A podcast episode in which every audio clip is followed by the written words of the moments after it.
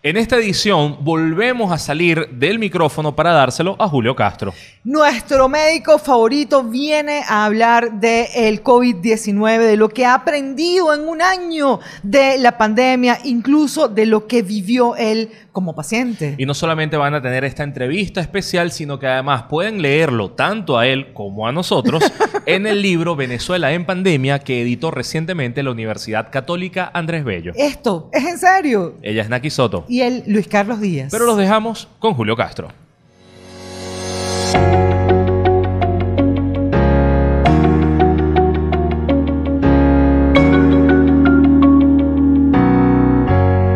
Buenas tardes, un placer, noche, ya por las redes es cualquier cosa. Mi nombre es Julio Castro, soy médico internista, infectólogo, profesor del Instituto de Medicina Tropical y eh, he trabajado con COVID durante un año seguido, cosa que nunca pensé que iba a ser posible. Además de eso, hemos trabajado en el equipo hum- humanitario de salud, ayudando a diferentes organismos, entre ellos a la Asamblea Nacional. Un Doc, placer. ¿Qué han aprendido los epidemiólogos con el COVID-19 que debería saberlo todo el mundo? Yo creo que lo más importante es saber qué cosas no funcionan. Eso es un elemento importante. Ese aparato que vi por ahí que mide la temperatura no funciona.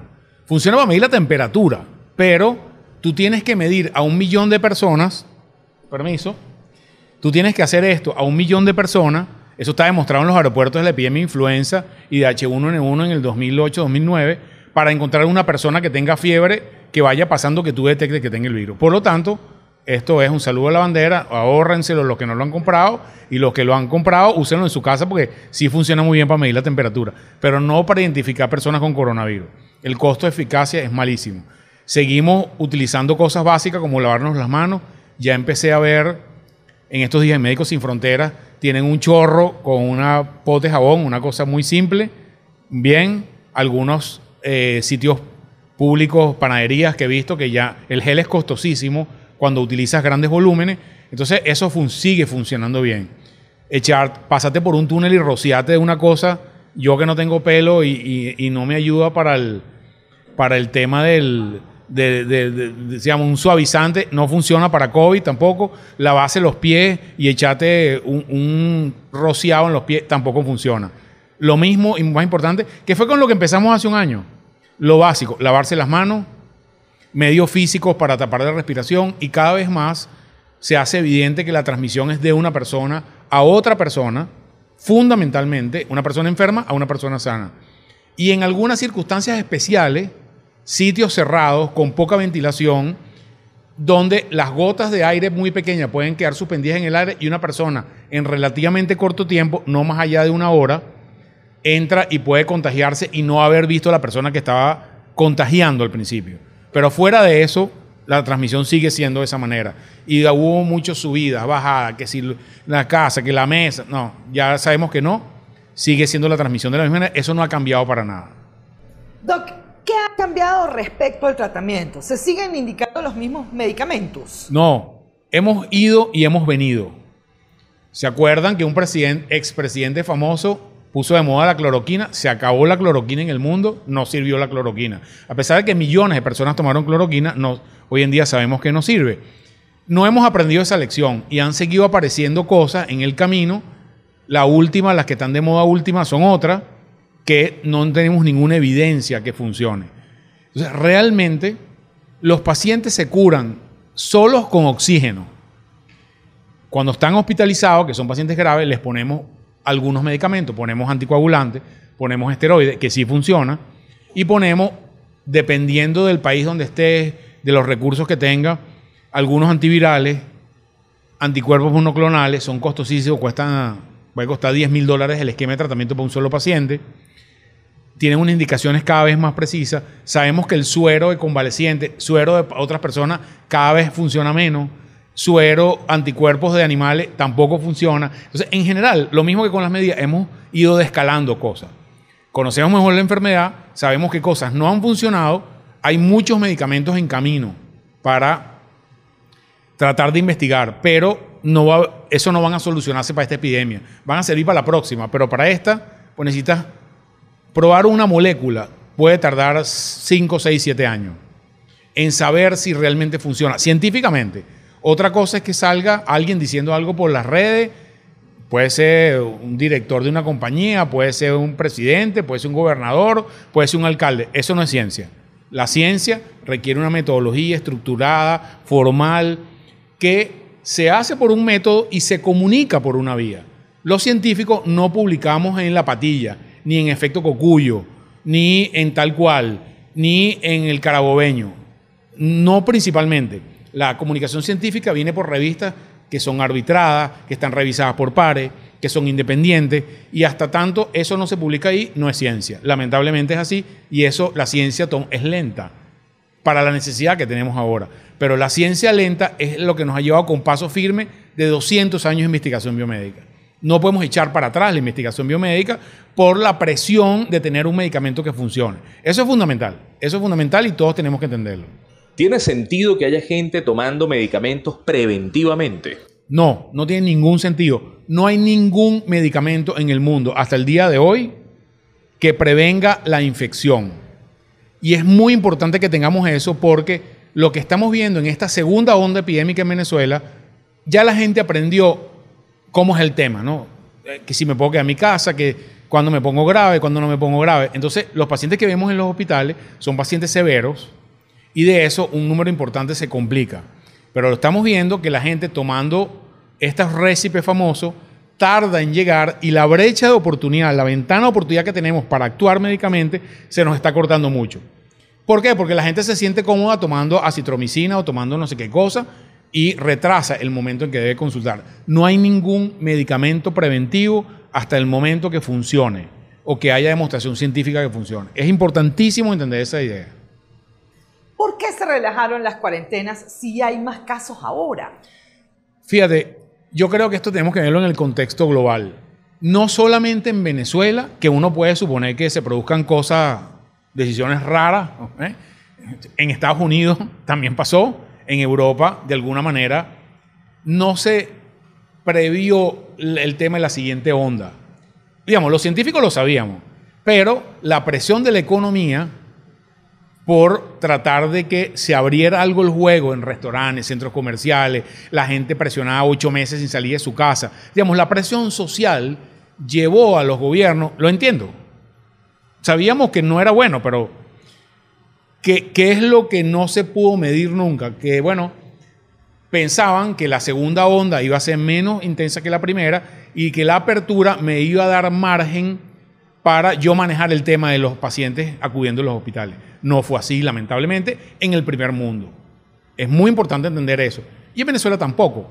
Entonces, las medidas han venido a contrapelo. Por ejemplo, teníamos cuarentena estricta cuando había muy pocos casos. Estamos hablando de 10 casos al día. Después, relajamiento cuarentena en mayo, cuando estábamos empezando a subir la curva. Después, empieza a relajar la, relaja la cuarentena de nuevo en diciembre, cuando estás en, en la fase donde tú supones que va a venir la segunda onda epidémica. No tiene sentido. Pero muchas cosas que se han hecho en epidemia, en esta epidemia, no tienen sentido porque las decisiones de la dinámica de la epidemia no han estado ajustadas a las decisiones de algunos gobiernos, unos peores que otros, pero en general de todo. ¿Y, cómo estamos en Venezuela? ¿Por qué ha sido más lento el desarrollo de la enfermedad acá? Tenemos que decir como una reflexión, digamos, como una autocrítica inclusive, ¿no? No me cuesta decirlo. Cuando veíamos, tuvimos aquí hace un año y uno hacía la perspectiva, ¿cómo hace la epidemia en Venezuela? Dice, bueno, ok, un país que está en una emergencia humanitaria compleja, un grado de nutrición importante, eh, los commodities básicos de agua y electricidad son terribles. Bueno, eso pintaba feo. Vamos a estar claros, pues. Y nuestra labor o nuestra función es decir, mira, este escenario que luce feo, vamos a una tormenta de categoría 5. En Venezuela no fue categoría 5. Tenemos que decirlo con toda la responsabilidad del mundo. O sea, más allá del subregistro, que lo hay y tal, lo he dicho por todas las vías posibles, cuando, cuando medimos el impacto tangible, cantidad de gente yendo a los hospitales, eh, gasto, etcétera, con Colombia, con Ecuador, con Perú, que son nuestros vecinos parecidos a nosotros, Venezuela tuvo un impacto menor. No hay ninguna duda de eso. La pregunta es por qué. Y aquí, digamos, los científicos estamos analizando datos, teoría, la mía, no, no, no, hemos tenido datos que hemos puesto por Twitter. Venezuela es el único país de la región con una restricción de gasolina muy potente. Y transmisión es igual a movimiento. Tenemos que entender eso en dinámica de transmisión de virus. Transmisión es igual a movimiento o movimiento es igual a transmisión. Si la gente no se mueve, transmite menos. Entonces, yo le pregunto a la gente, ah, bueno, ¿cómo ves eso? Bueno, desde cuando tú nos vas a visitar a tu tía que vive en San Cristóbal. Hace cinco años. Porque aquí el problema de la gasolina empezó hace cinco años. Desde cuando no ves a tu hermano que vive en Valencia y tú vives en Caracas, hace dos años por lo menos. No tiene nada que con la pandemia. Esa estatización o, falta de movimiento claramente debe influir sobre la transmisión viral. Y lo segundo es la economía. Cuando tienes una economía que tiene 3.000, 4.000% de inflación por año, yo, no, yo ni sé esos números ya, eso hace que la dinámica de transmisión del virus sea mucho menos eficiente. Y yo estuve en, en Madrid en diciembre del año pasado y cuando tú ibas caminando por, por los sitios importantes, el volumen de gente en la calle me abrumó. Yo no podía estar en la calle. Llegó un momento que yo le dije a mi familia, mira, ¿sabes qué? Yo los espero cuatro cuadras aquí, porque yo a ese sitio de comprar no puedo entrar. la cantidad de gente moviéndose en, en una magnitud que, que, uno es inimaginable eso en Caracas. Eso pasa en Madrid, eso pasa en Milán, eso pasa en Nueva York.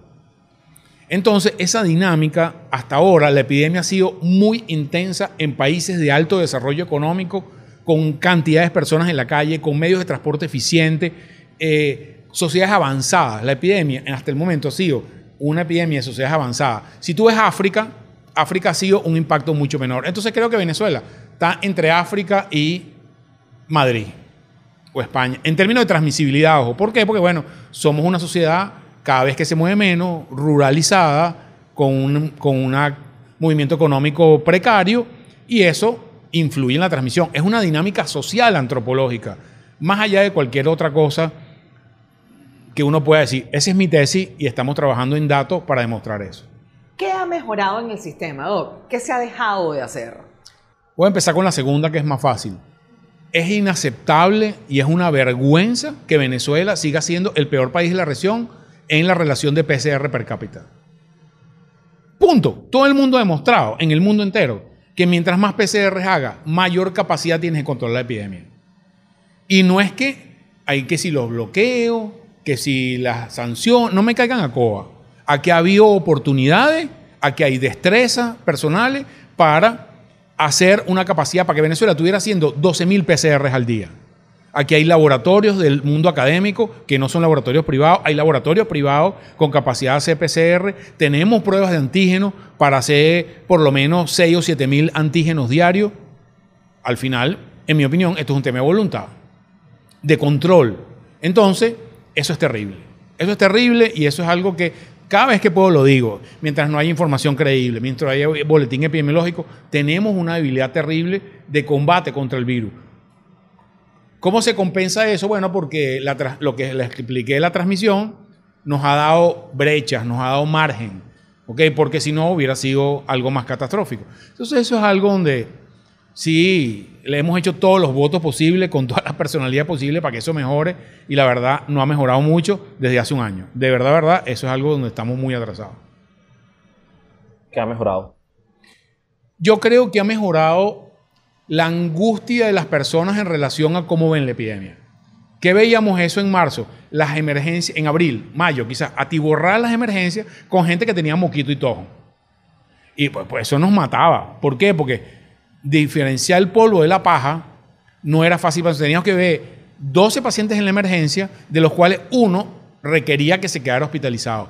Pero teníamos que, o sea, una vez que el paciente llegue a la emergencia, bueno, señor, ¿cuándo empezó el síndrome? No sé qué, hazle la cosa, hazle gastar, hazte una placa o hazte una tomografía, vamos a hacerte una prueba, vamos, ah, mira, no, usted es un caso leve, váyase a su casa.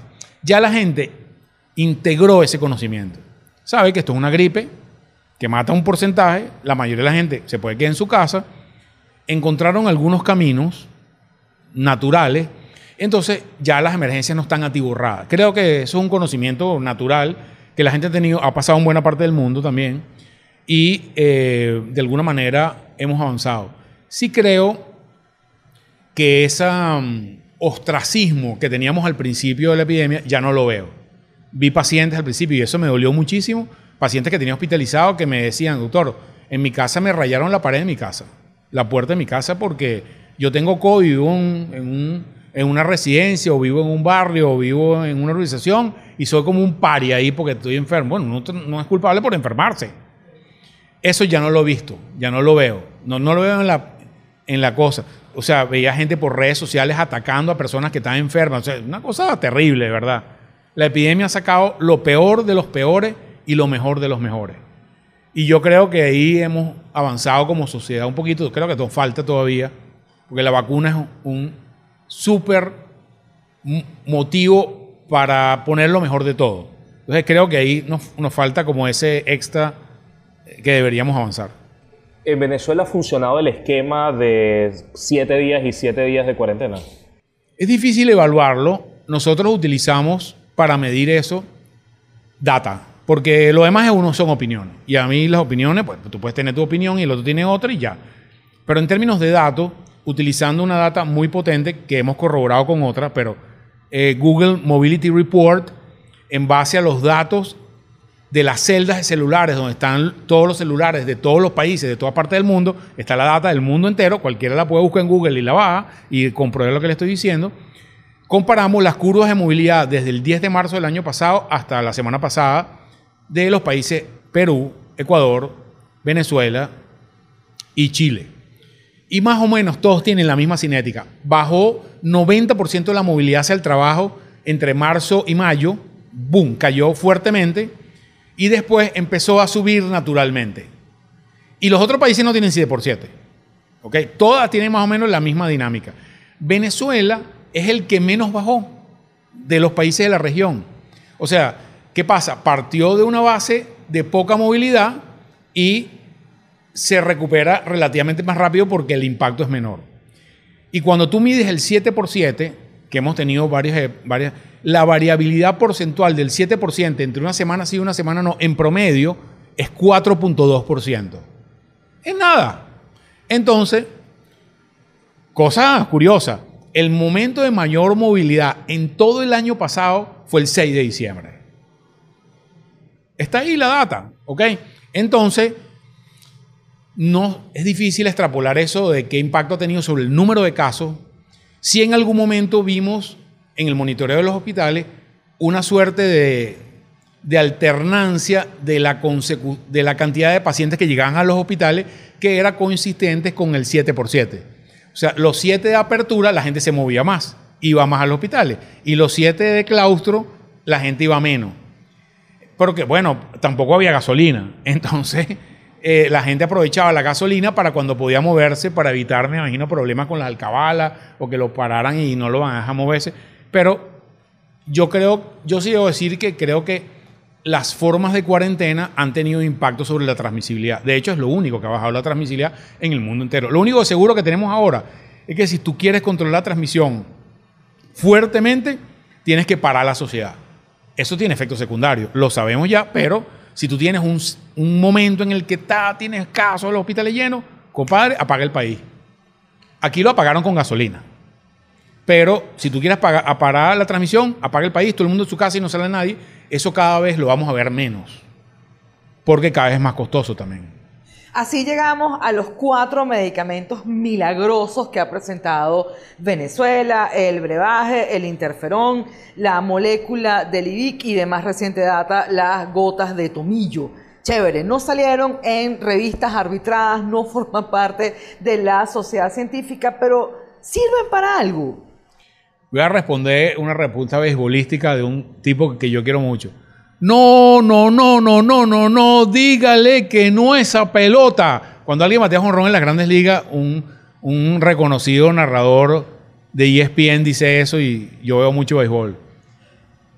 No, no, no, no sé cuántas veces tengo que decir que no, que eso no es ciencia, eso no está demostrado por la ciencia, no sirve, no lo recomendamos y hasta tanto eso no sea publicado en la metodología que explicamos, que requiere un, formato de investigación, publicaciones especiales, para nosotros no es información científica y es algo que no debemos hacer.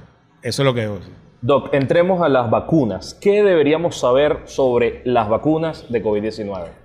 Yo creo que lo que más, el mensaje que yo quiero transmitir a la gente, uno, las vacunas son estrategias de tratamiento seguras. Uno, muy importante. Al día de hoy, ya hay 160 millones de personas vacunadas en el mundo. ¿Ok? Nunca habíamos tenido tantas personas vacunadas de una misma enfermedad en tan corto tiempo. Estamos hablando de dos meses. Esto empezó los primeros días de diciembre. ¿Cuántas personas se han muerto por eso? Yo diría que casi ninguna. No puedo decir que ninguna porque no tengo toda la información. En 160 millones, alguna persona le dio un infarto, alguna persona le atropelló un carro, a una persona la mató un rayo, eso estamos seguros, no tiene nada que ver con la vacuna. Entonces, primer mensaje para la gente, las vacunas son estrategias seguras.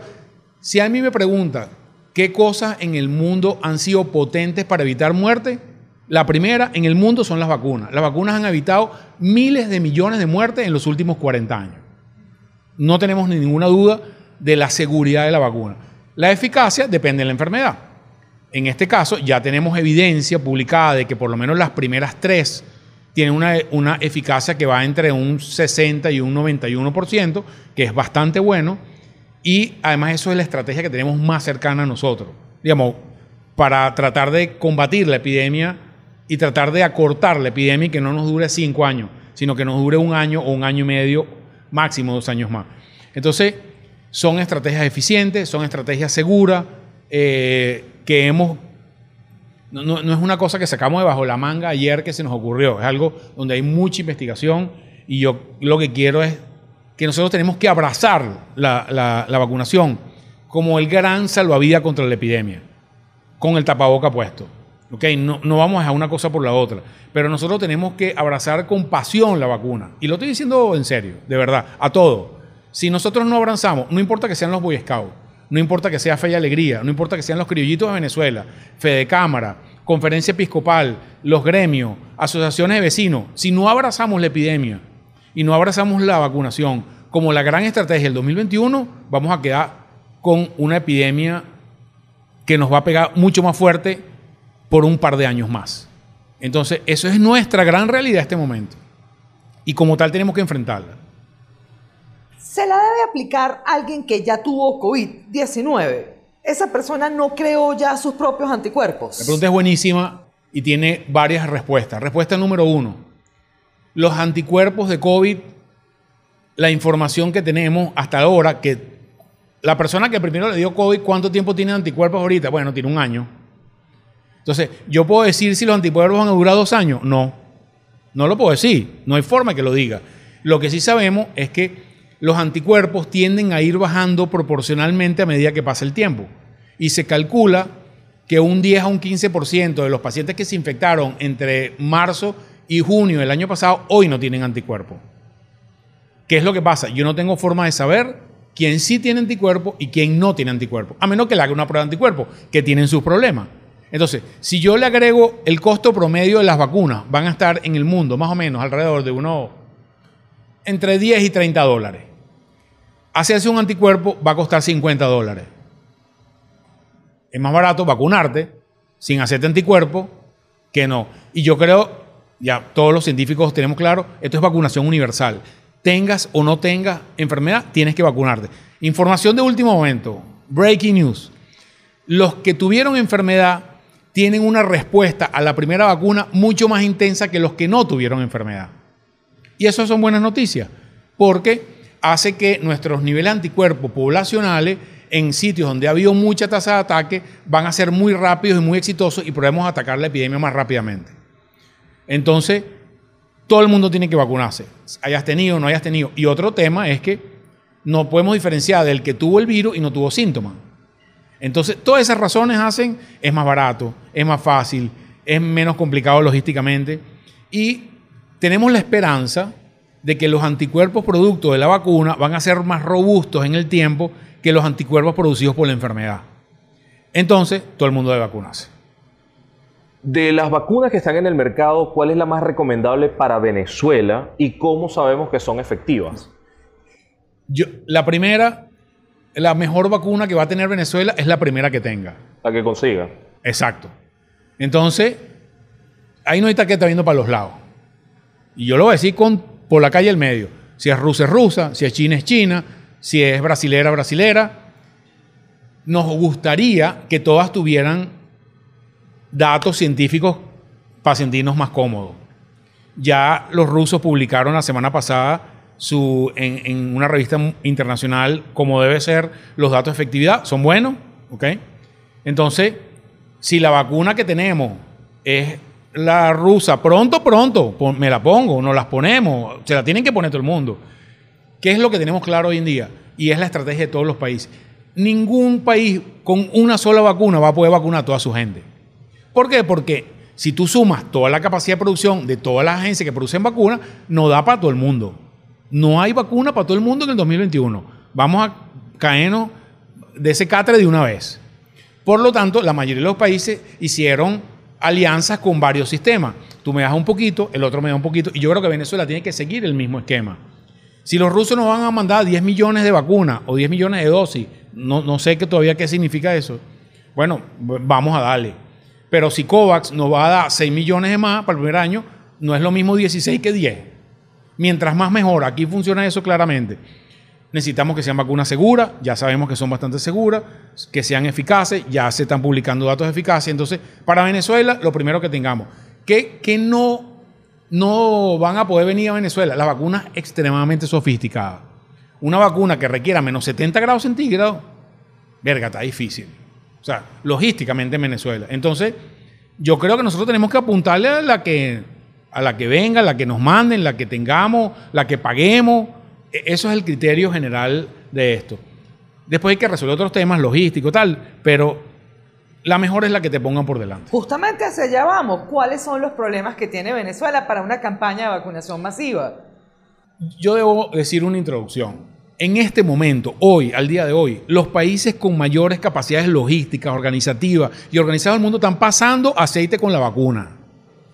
Está pasando aceite en los Estados Unidos, están pasando aceite en los ingleses, están pasando aceite en los españoles. O sea, aquí mucha gente organizada está pasando aceite. ¿Por qué? Bueno, por una razón simple. Los países están acostumbrados a vacunar, en el caso venezolano, 3 millones y medio de niños al año que vienen además rotaditos, porque los niños nacen todos los días en la misma probabilidad.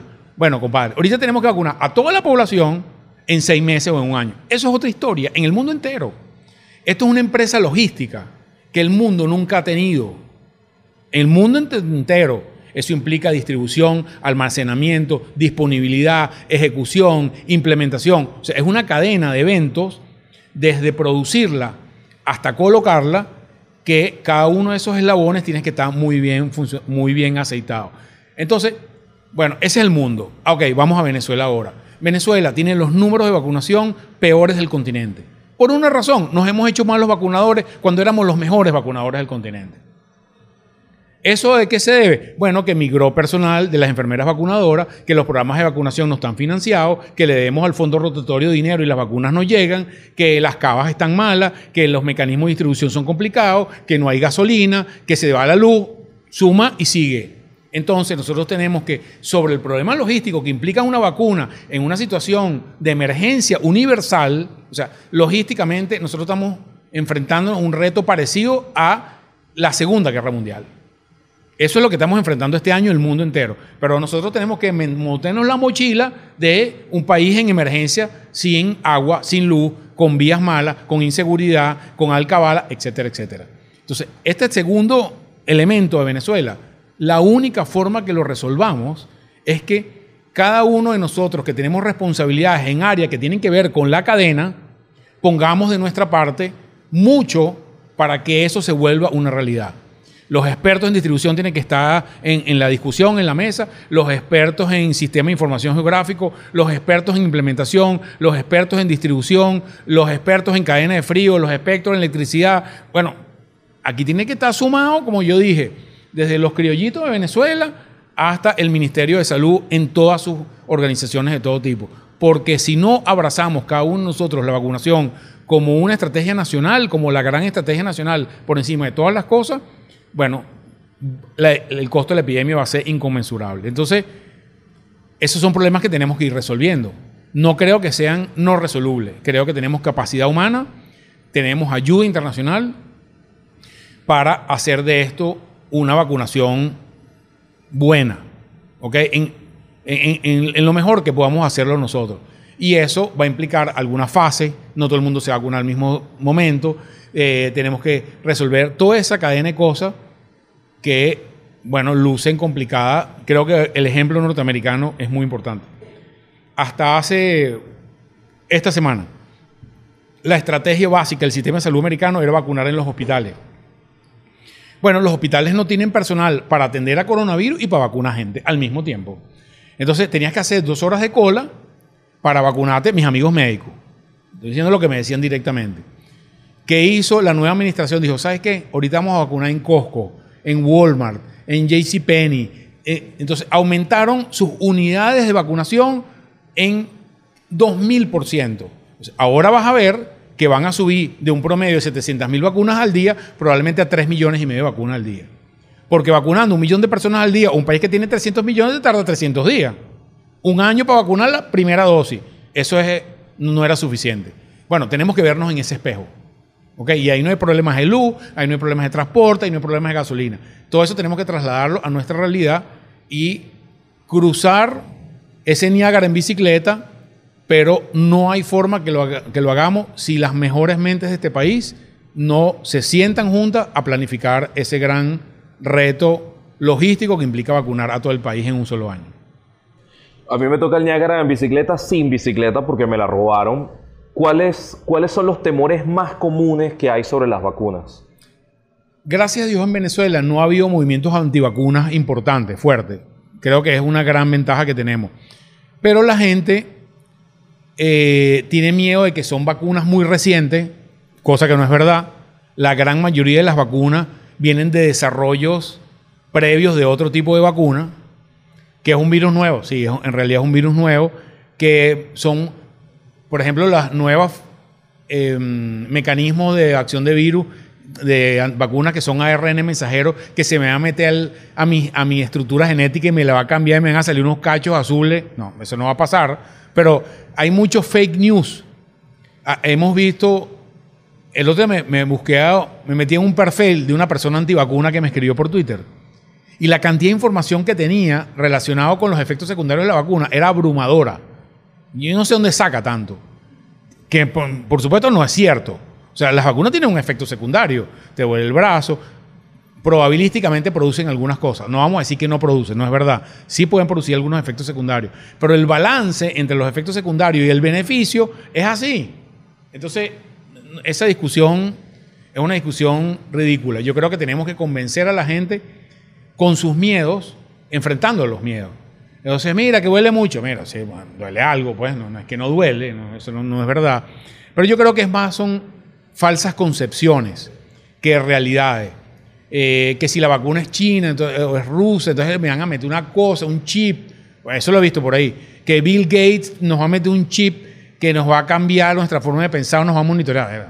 eso no es real, pues. O sea, son productos biológicos conocidos. Y yo creo que no va a ser gran problema en Venezuela si hablamos con la verdad en la mano, si decimos vamos a tener tantas vacunas para tantas personas, vamos a tardarnos en vacunar este año y el otro, vamos a ir por fase, las vacunas son esta, esta y esta, los efectos secundarios claramente son estas. Y lo más importante, que salgan personas que tengan confiabilidad. Vacunar implica confianza. Eso es un elemento central en la vacunación. Entonces, si usted no tiene confianza en la infraestructura o en el vocero que está hablándole de vacuna, partimos mal.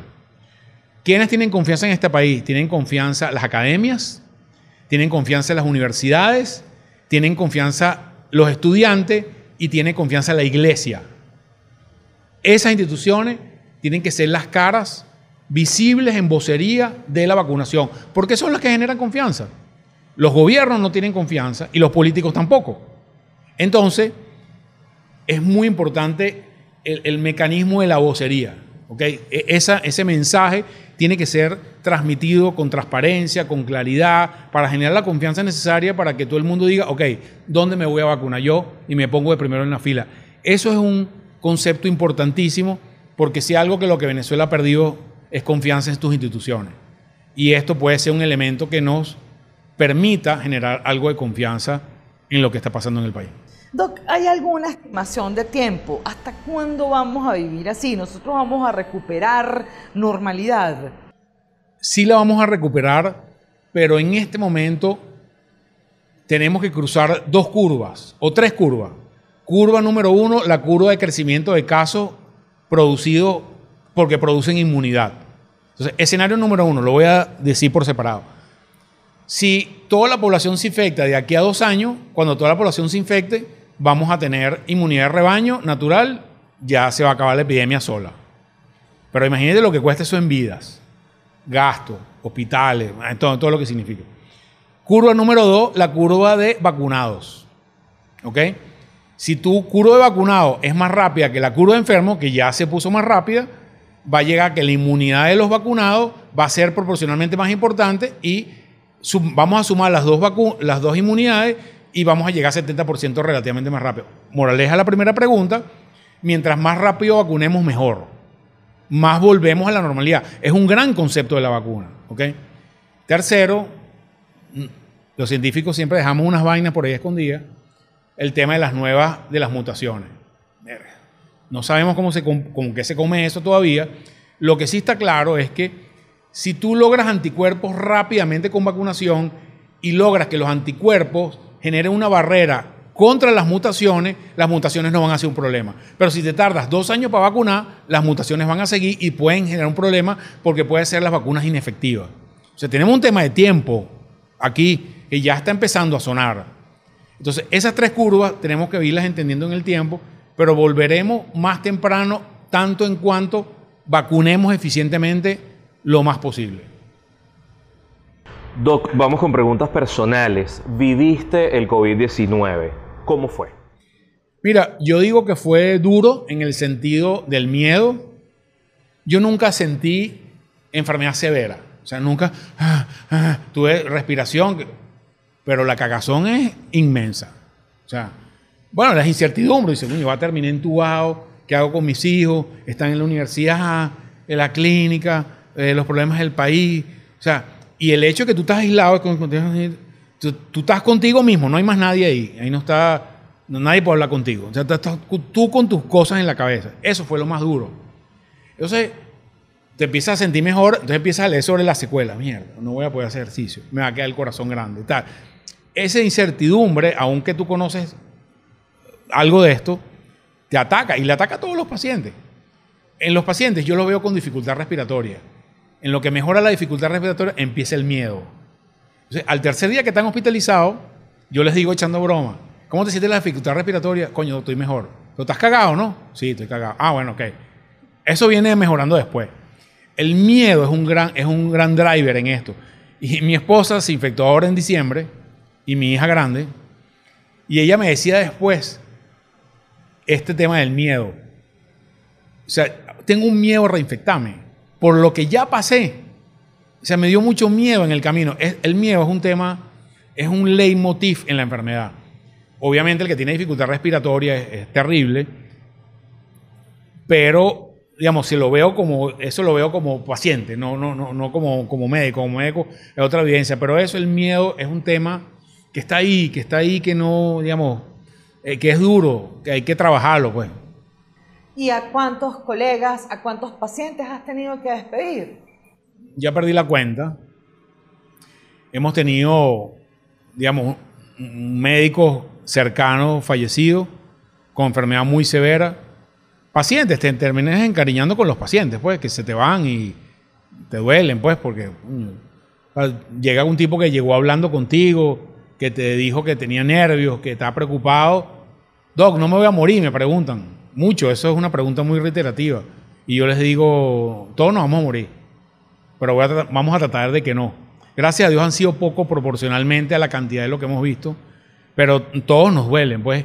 Y hay historias que te parten el alma cuando es una familia de los cuales de siete infectados se murieron cuatro en una misma familia nuclear. Eso es terrible. O sea, eso no hay nada que, que, lo pueda subsanar. Y es una vivencia que tengo en este mismo momento. Esa familia, que es una familia de pacientes, no, son familia mía, pero bueno, se te quiebra la voz cuando tienes que hablar con los hijos que ya se le murieron a su vez unos hermanos, cuando tienes que decirle que su mamá probablemente le queden pocas horas. Esa dinámica, o sea, te va golpeando, te va golpeando todos los días. Y bueno, un poco hay que hacer fuerza. Y más cuando bueno, tienes que, yo me imagino a un médico en un hospital en Caja Seca, tiene que, no tiene carro, llega a la casa y no hay luz, eh, le cuesta comprar la comida. Es duro esto, pues. O sea, de lo que ya veníamos duro, además tener que vivir esto duro, yo hablo, hablo mucho con las enfermeras. Ahorita hablo más que antes. Porque como lo único que veo es COVID, y estoy todo el día viendo pacientes con COVID, y todos los pacientes están en el mismo sitio, entonces las enfermeras están en el mismo sitio, no tengo que estar moviéndome tanto. Y entonces les pregunto, hablamos sobre su familia, les pregunto sobre sus miedos, entonces me dicen, eh, las enfermeras ven con mucho problema que ellas tienen que ir a la calle. Ellas cogen carrito, yo tengo mi carro, ellos agarran autobús, agarran metro. Entonces les da como coraje que ellos están viendo en su hora de trabajo gente que está muy mal, muy enferma, y salen a la calle y la gente no le para. es, viví esa dicotomía. Ellos dicen, coño, pero si yo estoy viendo la muerte, la enfermedad ahí, coño, pónganse el tapaboca, tal. Viví eso, es, más, es duro todavía. Es, es duro para ellas, que, que tienen que como pasarlo, para ellos, hay enfermeros también, tienen que pasarlo como en el día a día. Entonces, sí nos ha hecho mucha falta el tema de la salud mental. Esto es una crisis de una magnitud para nuestra psiqui abrumadora. Y hablamos de medicamentos, leemos sobre medicamentos, y la verdad, en el mundo entero no hemos tenido una muleta de ayuda de la salud mental. Y esto es un mensaje para mis amigos, trabajan en salud mental, pues yo de salud mental no sé nada. Necesitamos construir esos apoyo, esas ayudas para el personal de salud, para los familiares de los pacientes, para la gente que está migrando, para los que están fuera y tienen el miedo terrible, la gente que me escribe, Doc, vivo en Madrid, no tengo seguro, ¿cómo hago para enfermarme? Si me enfermo, ¿qué hago? Verga. Eso es una angustia. Está en otro país, no tiene seguro, o está ilegal. Imagínate lo que significa enfermarte ilegal en otro país. Verga. No, no sé qué otra cosa peor que esa.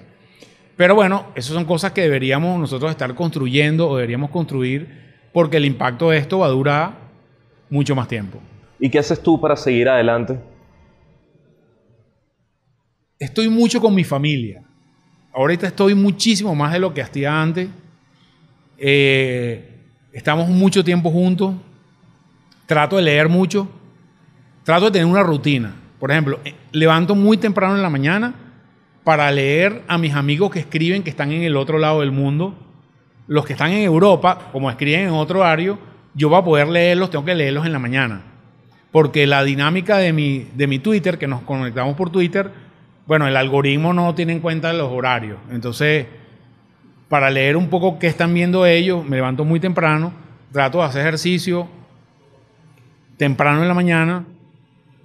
Eh, compartimos en la mañana en la casa tempranito, todo el día viendo pacientes, y en la tarde siempre agarro un tiempo para volver a hablar con mis hijos otra vez y con mi esposa y con mis amigos, aunque sea por chat.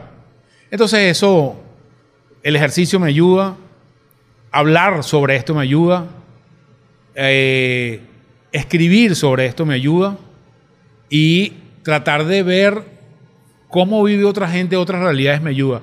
Me ayuda muchísimo entender al país con los números nuestros datos de la encuesta nacional de hospitales que me dicen día a día cómo va la cosa, me permiten entender cómo son los bounds del país, dónde están los márgenes del país, porque el país no es Caracas, el país no es la clínica donde yo trabajo, el país son los hospitales. Entonces, ver esos datos, hablar con ellos, escribirles, entender algunas cosas, verga, se nos murió un médico de nuestra encuesta hecho 24 años, vive en Puerto Cabello, vivía en Puerto Cabello. Y un día me escribió que no tenía dinero para, hacer la tomografía. Y eso me partió el alma. Una semana después se murió. En insuficiencia respiratoria en un hospital. Verga, no hay dolor para una madre y para un médico como yo, ya, digamos, no, que no soy un pavo, que esos muchachos pudieran ser, tener la misma edad de mis hijos. Eh, eso, eso, me, eso me, me, me tumbó. Y bueno, yo trato de compensar eso haciendo cosas. Entonces, mira, vamos a tratar de conseguir equipo de protección, vamos a tratar de hacer un chat de infectólogos que los médicos que se infecten nos puedan escribir y nosotros podamos, aunque sea, guiarlos en el principio de hacer las cosas medio como nosotros pensamos, no necesariamente es bien, pero es lo que nosotros pensamos y evitar que estén haciendo cosas que eventualmente pueden ser eh, negativas en, esta, en esta historia. Entonces, bueno, ocupo mi angustia con proyectos, iniciativas. Estamos trabajando en otro proyecto con estudiantes de medicina, en otro proyecto en otra cosa. Entonces, eso me ha mantenido, bueno, digo yo, a lo mejor, a lo mejor estoy medio loco, la verdad, pero, pero eso me trata de mantener centrado. No, no es fácil esto, no ha sido fácil, ha sido duro, intenso, muy intenso. Yo tengo el beneficio del mucho trabajo que te ocupa. Pues yo tengo que estar viendo a los pacientes, tengo que examinarlos, tengo que ver cómo está la saturación, tengo que hablar con ellos, tengo que hacer indicaciones. Eso me ocupa mucho el tiempo. Pero trato de reservar tiempo para, para poder leer, para poder ver una serie en Netflix que me desconecte un poco.